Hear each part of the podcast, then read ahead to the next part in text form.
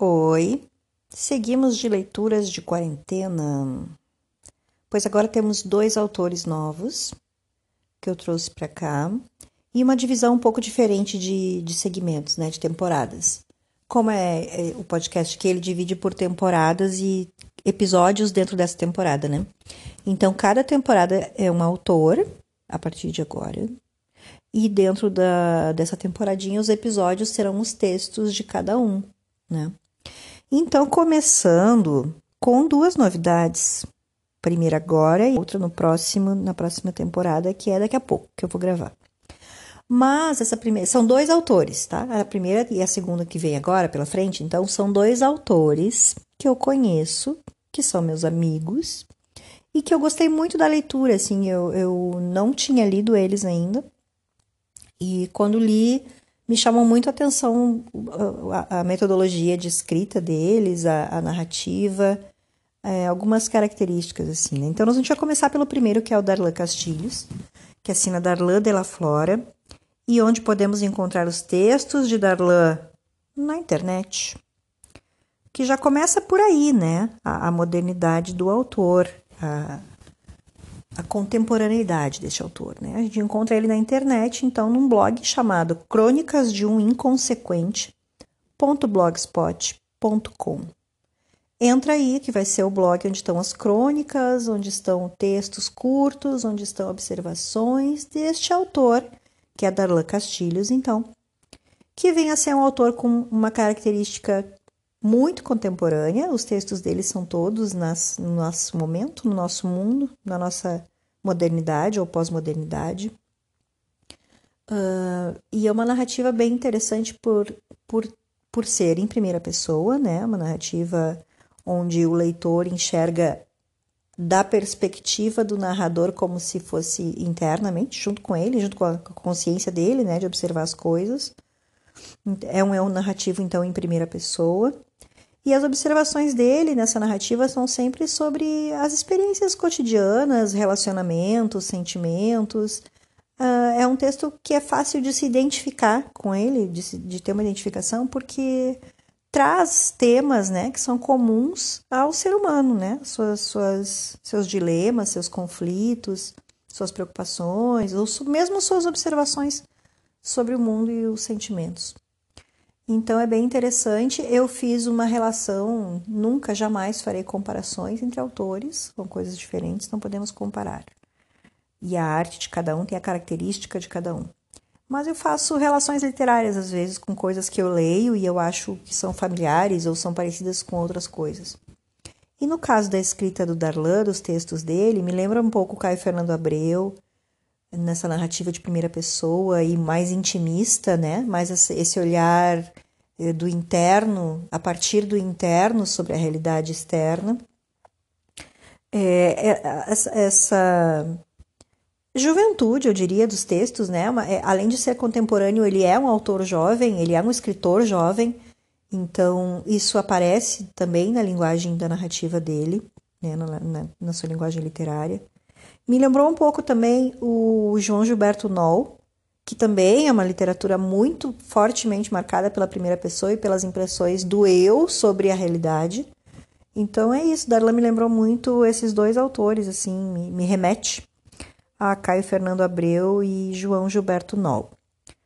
Dito isso, começaremos com o primeiro de três textos do Darlan, que se encontram então no blog dele, de, uh, e relembrando, né? Crônicas de um Inconsequente.blogspot.com. Uh, escolhemos três textos, escolhemos, eu e Darlan, assim, conversando informalmente. Eu falei para ele de alguns textos que eu gostei, ele me disse de outros, eu escolhi três, então, para fazer a leitura aqui. Tá bem? Vamos começar pelo primeiro, então. Caio e eu. Alguns de vocês já conhecem nossa história e mesmo assim quero contar sobre Caio e eu, que apesar de tantas afinidades, nos conhecemos há tão pouco tempo.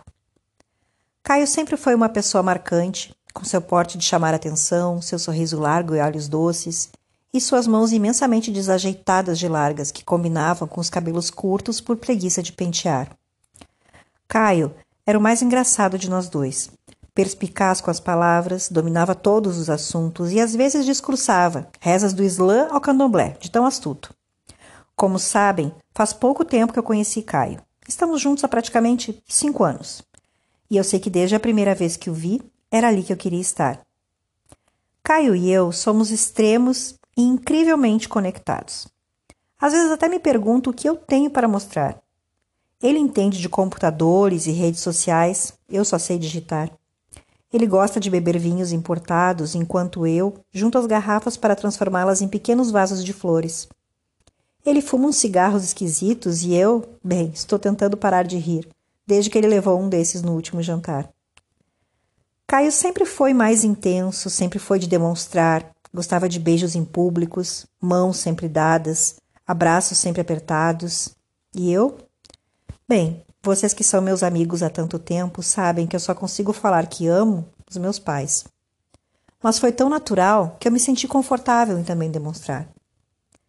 Caio é de algum signo de água que eu, como bom peixes, não consigo me lembrar. Talvez seja até o mesmo signo de água para a gente se afogar. Quando conheci Caio, naquele dia de sol bonito, talvez ele não saiba, mas eu sabia que era ali que eu queria ficar. Como falei antes, Caio e eu nos conhecemos há pouco tempo. Ele gosta de cantores que ninguém ouve falar. Ele dança meio solto quando nem música se faz tocar. Ele, em pouco tempo, fez todo o meu mundo girar. Caio e eu nos conhecemos assim num restaurante de um bairro chique da cidade. Ele sentou a duas mesas de distância da minha, mais ao fundo, e eu estou próximo à janela, terminando de almoçar. Logo vou levantar para pagar a conta, e a história de Caio e eu apenas rabiscar. Esse então é o segundo texto do, do blog do Darlan, que está disponível de novo, crônicas de um inconsequente.blogspot.com. Esse é um texto dos mais antiguinhos do blog, ele é de 2017 e mantém a característica da escrita do Darlan, que também é um texto esse agora de novo, né, em primeira pessoa, onde o personagem, o narrador, faz uma reflexão sobre um relacionamento que a gente infere que está terminado, mas ele está trazendo as lembranças deste relacionamento, essa personagem no, durante o texto, e segue com essa característica de contemporaneidade, de, de narrativa em primeira pessoa, né? E de reflexão sobre sentimentos que todos conhecemos.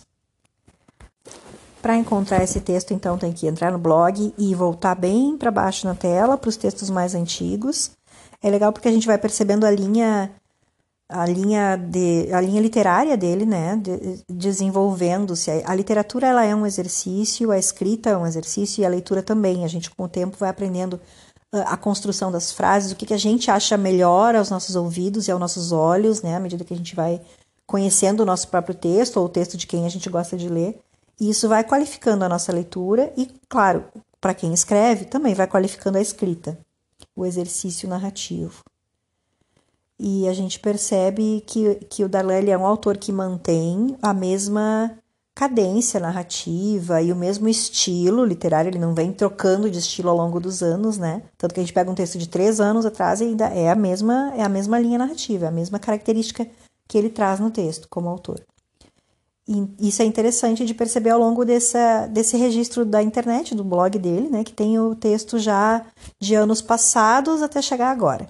Bom, vamos a ele. Esse texto, então, é de 2017 e se chama Tivemos Danos. Foi como num festival de luzes robóticas que ele veio em minha direção. Deu seu imenso sorriso, fez meu mundo mais feliz por alguns momentos.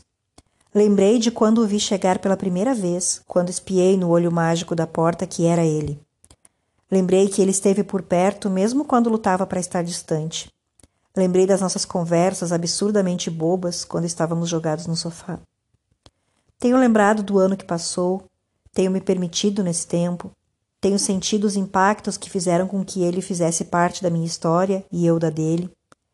Tenho visto as fotos que temos juntos, que me permitem por alguns instantes esboçar um levantar de lábios de felicidade. Tenho chorado por nossas dores, as deles, a minha. Tenho questionado os motivos de algo tão bom ter se transformado em 20 quilômetros de distâncias. Foi naquele festival de luzes robóticas que ele veio em minha direção. deu seu melhor sorriso junto com seu desconcertado abraço, vestia roupas no seu eterno mesmo estilo e mantinha aquele cheiro que desperta em mim a vontade de o ter por perto. Pensei, por mais uma vez, que bom vê-lo, mas guardei comigo.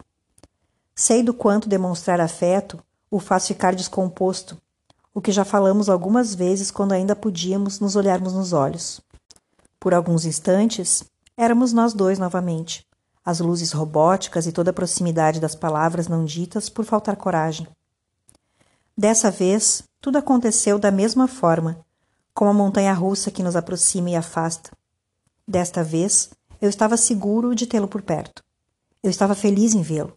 Eu estava confortável ao seu lado. Eu estava fazendo o que ele sempre me disse: viva! Foi então que, na sua última aproximação, naquele festival, as luzes robóticas, ele me abraçou e, com seu mais sincero sorriso, disse: Eu te protejo. O que eu sei que desde algum tempo tem feito. Naquele misto de felicidades e incertezas, acordei. Senti o calor de outra pele deitada ao meu lado. Senti saudades de abrir os olhos e estar ao lado dele como foi um dia. Senti o que sempre soube e que talvez só um de nós dois saberia. Tuas linhas me seguram. Traçamos destinos, tivemos danos e com toda a sorte de um que bom vê-lo, eu ainda teu. Nesse terceiro texto do bloco Darlan Castilhos, então, a gente vai ler, eu vou ler mais um texto dele, que tem a mesma característica dos outros, e eu já cito quais são, que me chamaram a atenção, me chamou a atenção quando eu fui ler esse, essa crônica. Ele tem três angústias ou três sentimentos né, que estão contidos nessa crônica, que são muito comuns à maioria de, de nós, né, a maioria dos, dos seres humanos do planeta. Uma é a melancolia que acomete muitas pessoas nos fins de tarde de domingo. Todo mundo já ouviu falar de alguém que conhece alguém que tem essa angústia de final de domingo. É, tem, tem, estudos que mostram que muitas pessoas né, sentem essa, essa angústia do final da semana e do início de uma semana nova, né? A segunda angústia que ele apresenta nesse texto é aquela do final do relacionamento, né? É mais um texto desses três. Na verdade, o ponto em comum desses três textos dele e é coincidência, de fato, porque não, não são todos os textos dele que apresentam essa, esse problema, essa, esse, que relatam né, esse problema sentimental. Mas acabou que os três que eu li são com essa mesma característica, que é pensar o final de um relacionamento. Então a personagem nos conta que acabou o relacionamento e está ali refletindo sobre o que poderia ter sido diferente, o que foi, as lembranças, né? E a terceira questão é a mais contemporânea de todas elas, que é pandemia, pandemia de Covid-19 que estamos enfrentando. Estamos em pleno isolamento, em plena época de distanciamento social, todos nós, humanidade. E esse texto fala sobre isso, justamente, sobre o momento em que estamos vivendo de uh, quarentena, de, de distanciamento. Então, são três características muito contemporâneas, muito características nossas como sociedade pós-moderna, né? Nós e as nossas angústias, nós e as nossas depressões, nós e os nossos sentimentos reflexivos, né, sobre a nossa própria condição. Vamos então ao texto. Carta aberta para as dores do final de domingo. Essa é uma carta aberta para as dores do final de domingo, todos eles ou apenas deste. Chegamos a mais um dia que findou de uma forma que pareceu-me muito correta e adequada. Todas as minhas neuroses estão em dia, todas as angústias estão me consumindo, e sim, aquele amor não foi recíproco. Ou foi demais por ser em sua infinitude aquilo que esperávamos. Assim como o conto de Tivemos Danos e Caio e eu. Não vivemos tempo suficiente para se conhecer a palavra construir. Pareceu-me honesto, como pareceu-me simplesmente amor mas chegamos a fases que percebemos que podemos conviver com as dores e elas nos suportam ou nós as suportamos, e convivemos com elas até um se cansar primeiro. Chegamos ao ponto, e talvez deva ser essa coisa louca que chamamos de quarentena, que tudo potencializa de forma tão agonizante, que não sei se eu a vivo ou ela que está me vivendo. Mas ainda não chegamos ao ponto de cansarmos um do outro para nos deixarmos. Neste ou outro domingo, chegamos ao tempo do medo. Eu, que por muito tempo naveguei com ele e venho navegando há algum outro tempo, hoje, exatamente nesse dia, nos perdemos. Ele está por aí fingindo ser livre e eu estou livre fingindo ter medo. Cheguei ao domingo de dor, mas não uma dor carnal, e sim aquela dor da ausência. Eu até poderia contar nos dedos todas as vezes que a senti, mas ela poderia contar da mesma forma todas as vezes que me sentiu. Mas foi por aí, com angústia, dor e medo, que chegamos a mais um dia de isolamento. Eu não sei se que estou nele ou ele em mim, mas percebi que não criei afeto ao medo, somente o vivi. E foi fugindo da angústia, dor e medo que por algum lapso penso que este domingo eu o perdi. Mesmo não sendo meu para perder alguma coisa. Não, não estou falando do dia, estou falando dele. E somente daquele que não fez eu sentir nada disso que falei antes. Eu vou ler mais um texto, porque sim, porque eu gostei deste também. Eu estava dando uma revisada no blog e tem tanto texto legal, ele tem alguns poemas também, além das crônicas.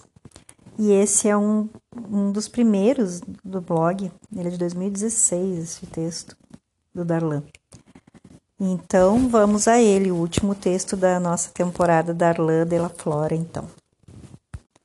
Arrepios. Eu estava ali deitado, e a tua pele a minha. Eu tinha o um nó na garganta, mas tua pele na minha. Eu estava ali sozinho e a tua pele a minha. Eu estava ali e tua pele. Eu estava sentindo você por perto com a tua pele e a minha. Eu estava ouvindo o teu respirar na minha pele e a tua. Estava sentindo você tocar tua pele na minha. Estava lambendo teus lábios, tua pele e você a minha. Estava na sala, no quarto, na cozinha, e a tua pele estava na minha. Estive por algum tempo só tua pele colada à minha. Estava sentindo falta da tua pele e a minha. Estava pensando na tua pele e na minha.